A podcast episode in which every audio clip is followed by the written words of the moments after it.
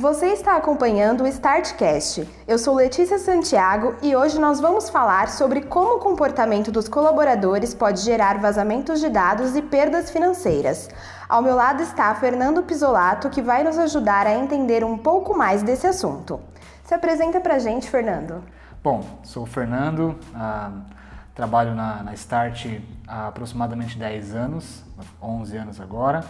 Ah, sou coordenador da do Ademifiro, da parte de suporte e também do desenvolvimento do produto. Então, ah, nós temos ah, já vivido esse, esse ambiente por bastante tempo e ah, aprendido bastante com essas novas tecnologias e com todo esse avanço que a internet tem tido nesses últimos anos. Bom, evitar vazamentos de dados e perdas financeiras são os principais objetivos de qualquer empresa e cabe aos gestores e diretores das organizações se responsabilizar por esses incidentes. Mas o que muita gente ainda não sabe é que os próprios funcionários podem representar um perigo para a empresa, seja intencionalmente ou não. É, Fernando, um colaborador pode ser tão perigoso quanto um hacker? Parece que não, mas isso pode acontecer ah, por quê?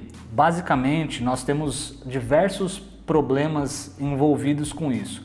O primeiro deles é que a gente, ah, o, o, o, funcionário, ele muitas vezes pode ser um, uma presa fácil de um hacker. Por quê? Porque ele instala um programa que ele acha que é completamente é, ah, sem, sem nenhum problema para a rede, para ele mesmo. Então ele simplesmente instala, acha que está tudo bem.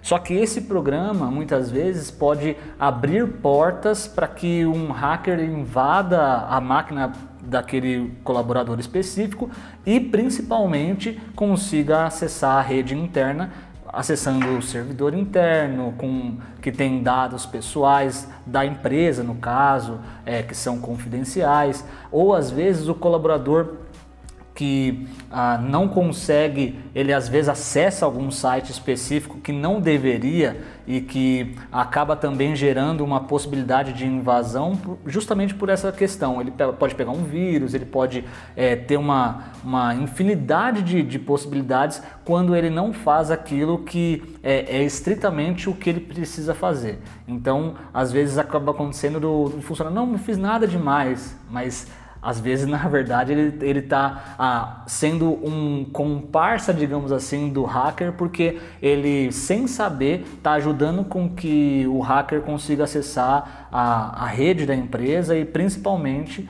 acessar as informações que são talvez a, a parte mais importante da empresa e para o hacker também, porque o hacker quer ah, ah, se beneficiar disso de alguma forma para que ele depois utilize a a, aquela informação que ele conseguiu pegar para uma barganha, digamos. Mas, por exemplo, a, a, os gestores, empresários conseguem identificar algum tipo, alguma característica desse funcionário que pode trazer esses riscos ou não? Ah, muitas vezes os gestores, os, os gerentes não sabem disso. Por quê?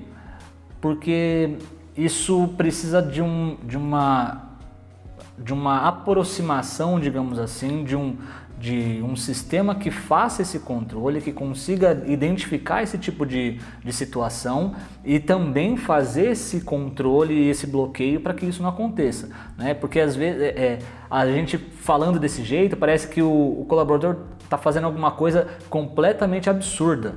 Né? Hum, ah, como por exemplo ele está acessando é, um site pornográfico. É uma coisa absurda, né? E aí todo mundo fala, nossa, o colaborador não vai fazer isso dentro da empresa. Mas às vezes ele está fazendo uma coisa que para ele pode parecer é, nocivo, pode parecer é, tranquilo, mas ah, na verdade é, é, ele pensa que é, que é tranquilo, mas justamente acaba acontecendo o inverso. Por quê? Ele faz um, um ele dá uma abertura para o hacker que a gente ah, no termo mais técnico, ah, alguns chamam de backdoor, que ele deixa uma porta dos fundos, digamos assim, aberta para que ah, posteriormente o hacker consiga invadir. Então, os gestores eles não vão conseguir saber isso, porque eles não vão ter a, a como fazer esse controle é, naquele momento, falar o seguinte, ó, ah, ele conseguiu instalar aquele programa e abrir uma porta ali que foi oculta. É justamente a ideia, ficar oculto para que ninguém consiga pegar essa informação, entendeu? E além desses problemas com funcionários, é, quais outros problemas que podem colocar em risco a segurança de uma empresa? Uma das coisas é a, essa permissividade excessiva que a gente tem hoje para qualquer tipo de acesso. A, um, a gente acaba achando que a internet ela vem para ajudar. Isso, com certeza ela vem para ajudar, mas em vários sentidos ela, ela na verdade pode ser muito prejudicial. Por quê? Ah, a gente tem diversos ah, tipos de, de tentativas de invasão e às vezes de, de tentativa de ah, obter informações é, com sites que parecem válidos. Eu vou dar um exemplo bem simples. Às vezes, ah, e já aconteceu com pessoas próximas já. A pessoa ela recebe um e-mail é, de que ela recebeu uma, uma benefício, recebeu uma, uma, ela ganhou numa promoção uma passagem ou até um pacote completo para uma viagem. E a pessoa inocentemente ela clica naquele link, né? Se a, a, ali ele está fazendo o quê? Ele está acessando aquele, aquele site ali, por exemplo, para conseguir obter o, a sua promoção, a, a, o seu, seu, pacote de viagens, por exemplo. Só que aquele link, ele, ele é um link que está mandando para um site, um, um, site, por exemplo, que o hacker está querendo que ele acesse. Né? E o que vai acabar acontecendo nesse caso? O, pode ser que até o, o site peça o seu, suas informações pessoais, alguma informação de conta, alguma coisa assim, e a pessoa não sabe que ela está sendo, ah, é, digamos que hackeada até, né? Mas por que tudo isso? Porque a, a internet, como eu falei, ela tem seus benefícios, ela é excelente, mas ela tem também toda essa possibilidade que o hacker consegue de fazer um site muito parecido com o site do, de um de uma CVC da vida, um banco, ah, diversos bancos eles podem é, ser completamente clonados para depois a pessoa acessar e falar assim, estou acessando o banco X, só que na verdade ele está acessando o, o site do hacker. Então, é, a, essa permissividade excessiva gera isso. E o que, que precisa ser feito? Ela é, precisa de um, de um controle que não dá para o gerente ou o gestor ficar do lado falando, deixa eu ver o que você está acessando. Deixa, ah, ó, esse aí você não pode. Não, é impossível. O gestor nunca vai conseguir trabalhar, ele nunca vai conseguir ter controle absoluto sobre isso, a não ser que alguém faça isso. E quem ser, que seria esse alguém? Alguém que consiga ver a rede inteira que está que a gente chama na borda, que é o último cara para chegar na internet, que seria um firewall para fazer esse controle. Porque senão você não consegue, você vai ficar numa rede com cinco pessoas, você já, já acha difícil conseguir ficar controlando cada pessoa, cada acesso. Imagina uma rede com mil pessoas. Você é completamente absurdo pensar nisso. É, Durante as pesquisas, eu vi bastante que hoje em dia se tem muito problema em guardar arquivos na nuvem, que isso pode ser perigoso. Isso, essa é uma informação assim que muita gente ainda não sabe. Eu particularmente não sabia que, que existe esse, esse perigo. Eu queria que você explicasse o porquê que é perigoso e quais cuidados que as pessoas têm que tomar ao utilizar esse tipo de serviço. Ah, é, é porque assim, na verdade, o termo de, de ah, colocar os arquivos, colocar toda a minha estrutura na nuvem, ela ficou muito comum. Então parece que é algo é, até meio que mágico, né? Nossa, agora eu vou colocar na nuvem, então eu estou na, na, alta tecnologia. Mas é só a gente pensar. Uh, o Google, o Facebook, é, o Twitter, esses, esses grandes uh, players do mercado, eles foram invadidos e tiveram ah, diversos e-mails, milhares, milhões de e-mails que foram é, publicados e disponibilizados para que outras pessoas tivessem acesso. Né? Ah, Quer dizer então que eu não posso colocar nada na nuvem? Não, não é isso. A questão é que às vezes as pessoas elas confiam tanto naquilo que elas podem ter um, um perigo enorme de ter esse tipo de, de situação. Ah, às vezes o hacker não está não tá procurando uma conta específica para ele conseguir invadir. Então assim, não é que ele está indo em busca da Letícia. Às vezes ele está em busca de alguém que tenha a, a, a conta disponível para acessar. Né? E aí o que, que vai acontecer? Às vezes você é, é a sortuda no, no, no mau sentido, dizendo que, que a, teve isso, né? Mas é óbvio que tem casos específicos onde o hacker ele está procurando especificamente invadir uma conta específica para ele conseguir os acessos. Até porque, por exemplo, vamos dizer, grandes empresas, né? pegando o caso de, de bancos, ah, os hackers eles conseguem acessar os sites do governo, os sites do banco, eles conseguem invadir diversos tipos de serviço que tem os melhores firewalls do mundo. Né? Então quer dizer que quem tem firewall está completamente protegido? Não. Por quê? Porque os, os que, o da NASA já foi invadido. Então assim, é, isso quer dizer que nem todo mundo está é, tá seguro, e o caso do, de arquivos na nuvem é a mesma coisa, nem todo mundo está seguro simplesmente porque tem um serviço de uma grande empresa. Ah, eu estou na Google, eu coloquei meus arquivos no Google, então agora eu estou seguro. Quer dizer que é, eles não têm os, a segurança deles? É óbvio que eles têm, eles têm bastante segurança. Então, assim, hoje ah, existe muito mais segurança depois desses vazamentos, eles estão deixando é, isso seguro, só que isso não quer dizer que eu preciso colocar meu coração da empresa lá. Justamente porque se você tiver qualquer vazamento, se sua empresa estiver lá, é, é a, é a oportunidade que você tinha para é, sair do mercado. Então, é, isso é uma segurança que precisa ser feita. Quer dizer, então, que eu preciso deixar todos os meus arquivos na minha rede interna, onde é, eu vou ter que ter a estrutura? Não, isso vai ser uma coisa que tem que ser pensada no, pelos gestores da empresa, o, os diretores da empresa precisam é, avaliar esse risco, porque o risco ele existe. Não é simplesmente eu coloco lá e estou seguro de qualquer forma. A gente precisa abrir um espaço também para dizer que assim, não é porque os funcionários muitas vezes colocam a empresa em risco que eles sejam maus elementos, pessoas ruins. E muitas, vezes, muitas pessoas às vezes acham que sim, né? Então, como monitorar sem ser um chefe chato e não acabar não levando para esse lado, de achar que o seu funcionário é uma pessoa ruim ou coisas do tipo?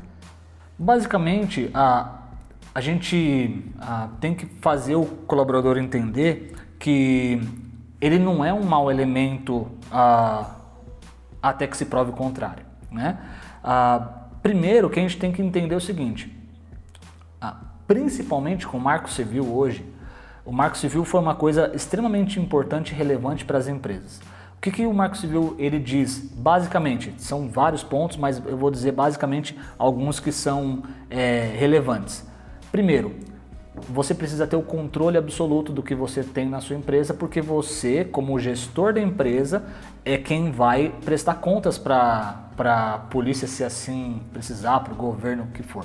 Né? Então, por exemplo, alguém na sua rede faz um acesso indevido, quem responde não é o colaborador é a empresa. E a empresa, se ela não sabe quem foi que acessou, ela não tem nenhum respaldo e ela não, não consegue ter nenhuma garantia jurídica de que ele consegue, que ele, que ele é, tem a resposta para aquilo. Pode ser uma pessoa que chegou aqui, um visitante, pegou o, Wi-Fi da empresa, acessou um site que ah, cometeu um, no final das contas, cometeu um crime, crime cibernético e ninguém aqui dentro está sabendo. Então, a, a questão não é que eu quero achar que o, o colaborador ele é chato. Né? Que ele, oh, desculpa, que o, que o colaborador ele é um mau elemento, né? Eu não quero mostrar que eu sou um chefe chato dizendo, não, você não vai poder fazer nada aqui dentro. A questão é, eu preciso dar garantias para a justiça depois de que eu sei o que está acontecendo aqui dentro. Então, eu não, não é simplesmente eu chegar e falar o seguinte, ó, você não vai poder acessar tal coisa porque você é, porque você não, não, não, não tem que ficar acessando essas coisas. É porque eu estou tentando preservar a minha própria empresa. O ponto é que não adianta nada eu dizer, olha, eu eu gosto daquela pessoa, eu acho a pessoa super gente boa, né? E, e eu torço para que ela não faça nada de errado aqui na empresa. Porque ela é uma boa pessoa. Não, a questão não é considerando a parte pessoal, comportamental da pessoa é, no, na questão de relacionamento. A questão é, vai muito além. Quando a, a, que já aconteceu com algumas empresas que a gente conhece, quando a Polícia Federal chega e fala o seguinte, olha, alguém acessou nesse site aqui, tal dia, tal hora, eu quero saber quem foi. O que, que você faz? Não é simplesmente você falar o seguinte, ah, ele é uma boa pessoa. É, o, o colaborador ele precisa entender que ele faz parte de uma estrutura que responde para a justiça. E o Marco Civil ele serve justamente para isso. Para depois, quando eu chegar na justiça, eu falar o seguinte: olha, tal hora, é, tal site foi acessado por tal pessoa, e a empresa pode dar esse respaldo. Mas não é porque a gente está partindo do pressuposto que todo mundo é mau elemento. E sim, basicamente, que as pessoas elas estão aqui para cumprir a função delas, né? E a gente como, como gestor, digamos assim, precisa pensar no bem da empresa e óbvio que o funcionário consiga prestar um bom serviço na função que ele ocupa, né? Ele precisa acessar tal site? Ah, não precisa. Né? Então, ah, ele, é, eu estou privando ele de algumas coisas? Não, na verdade é o contrário. Eu estou privando ele de causar um problema para a empresa. É, eu estou tentando fazer com que a empresa sofra o mínimo possível é, um, um, tipo de ataque, um tipo de invasão, porque eu sei que aquele tipo de acesso pode causar, mesmo que o funcionário não saiba. Ele está tentando acessar um site que não era o que ele queria realmente. Né? Só que ele foi induzido por um e-mail, ele foi induzido por, uma, por um programa e aí ele foi lá e acessou.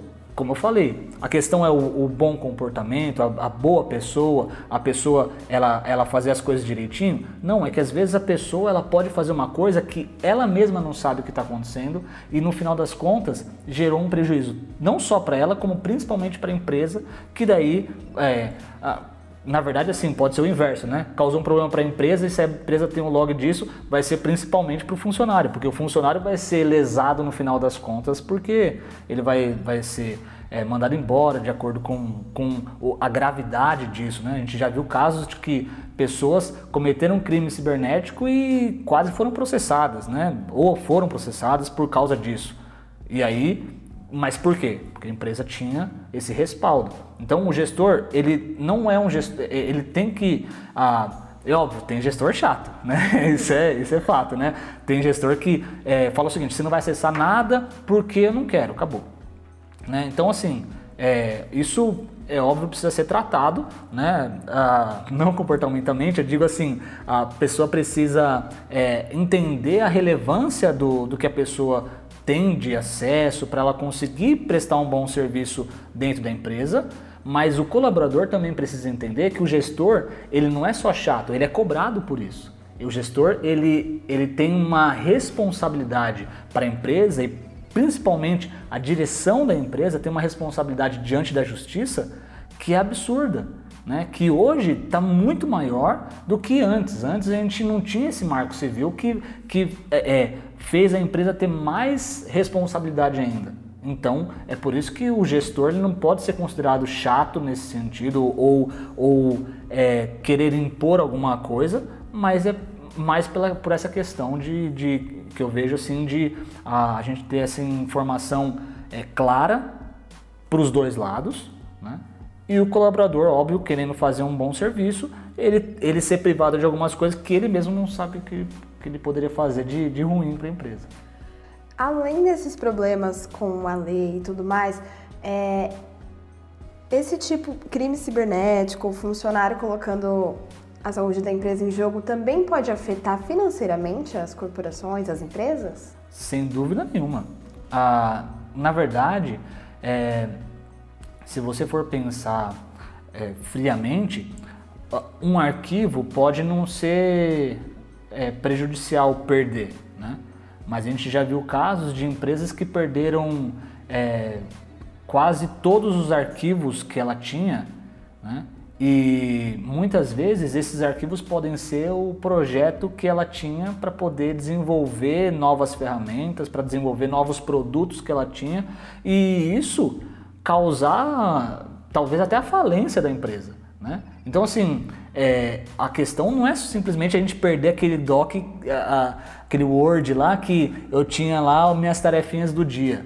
É perder informações que são essenciais para a empresa, que são totalmente estratégicas e que a pessoa vai é, é, teria que talvez refazer isso, criar um novo projeto, é, começar isso do zero, né?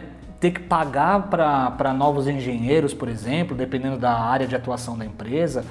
Sei lá, tem uma série de possibilidades. A questão é que a, a situação financeira pode afetar, porque ah, você pode entrar num processo judicial e você ter que pagar por isso. Você pode ter essa perda de informações, você pode ter a, a, a questão até de, de entrar é, em, na questão de especificamente de alguns, alguns tipos de vírus específico é, que pedem alguma garantia e você tem que pagar isso para você recuperar os, os, dados, sendo que você não tem a garantia de que você vai recuperar os dados. Então tem uma série de possibilidades. Pode afetar a saúde financeira? Sem dúvida nenhuma. Um exemplo. Uh, imagine uma empresa que ela precisa fazer uma transferência para uma conta e ela ela tem os seus dados vazados, por exemplo, ela tenta acessar o site do banco e quando ela vai acessar o site do banco, na verdade ela está acessando outro site e aí é, ela foi invadida e aí a pessoa fez uma transferência absurda, ela conseguiu o dinheiro da empresa, conseguiu ah, tirar a, a, todo o dinheiro do, do, capital de giro da empresa, por exemplo, e aí quando a pessoa vai ver, ela já não tem mais o dinheiro, e aí a, quem fez a operação foi, digamos que a própria pessoa né? O, banco vai falar, ó, quem fez foi a própria pessoa. Imagine, você tem um, uma possibilidade enorme de, de perder ah, informações, perder dinheiro, de você ter que ah, entrar com uma ação judicial. Então tem uma série de coisas que eu acho que pode acontecer que é um risco enorme. Além de tudo que a gente já falou, é, você tem mais algumas dicas para prevenir esse tipo de problema? Uma das coisas é que ah, para o colaborador especificamente é sempre importante é, tomar cuidado com todos os programas que são instalados.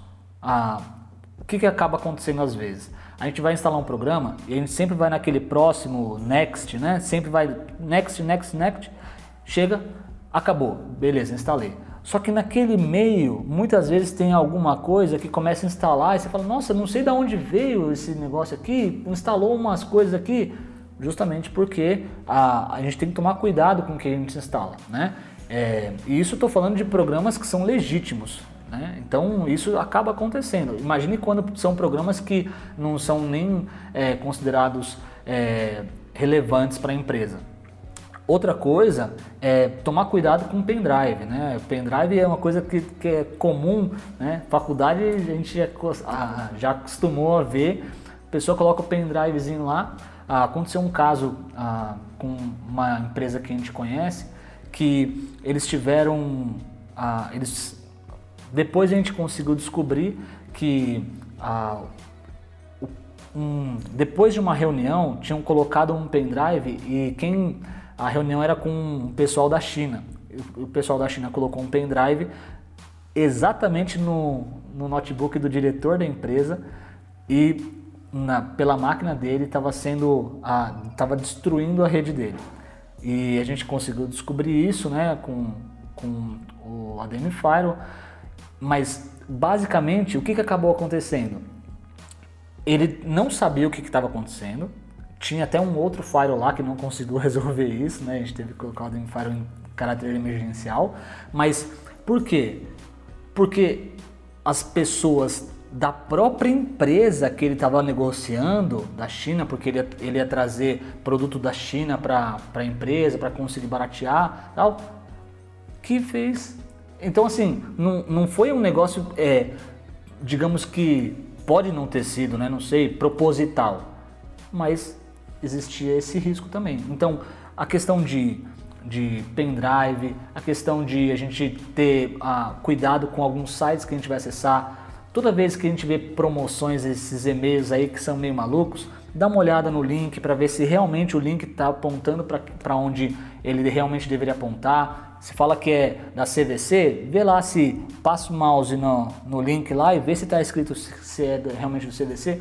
Algumas, na verdade, algumas coisas que são simples, mas que são extremamente importantes para a gente não, não cair em algumas armadilhas que o pessoal monta para a gente cair e depois ser pego de surpresa. Né? Só para finalizar, em questão de sites, por exemplo, é, existem algumas características, algum, alguns pontos para identificar se o site é oficial, se o site é verdadeiro mesmo, para diferenciar de um site que foi clonado, por exemplo? Sem dúvida. Uma das coisas é que, ah, geralmente, um, no caso de, de, sites de banco, por exemplo, ou, ou vários sites que ah, eles vão pedir alguma confirmação para você com o usuário, senha, com a sua é, conta do banco, esse tipo de coisa, sempre eles vão ter o HTTPS, que é o que está escrito logo no começo da, da URL, quando a gente digita www.globo.com.itaú.com. É, é, quando a gente vai fazer algum tipo de acesso que tem dados para serem passados, o, o HTTPS ele é extremamente importante para isso. Só que não é só HTTPS.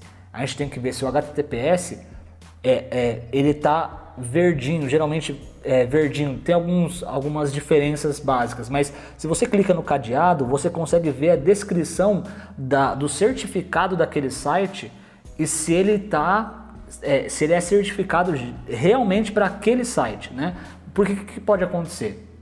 Ah, pode acontecer de um, um, um hacker, por exemplo, né, invadir o computador ou ah, um programinha mudar a informação e falar que quando eu chamar www.itaú.com.br ele vai redirecionar para o servidor dele.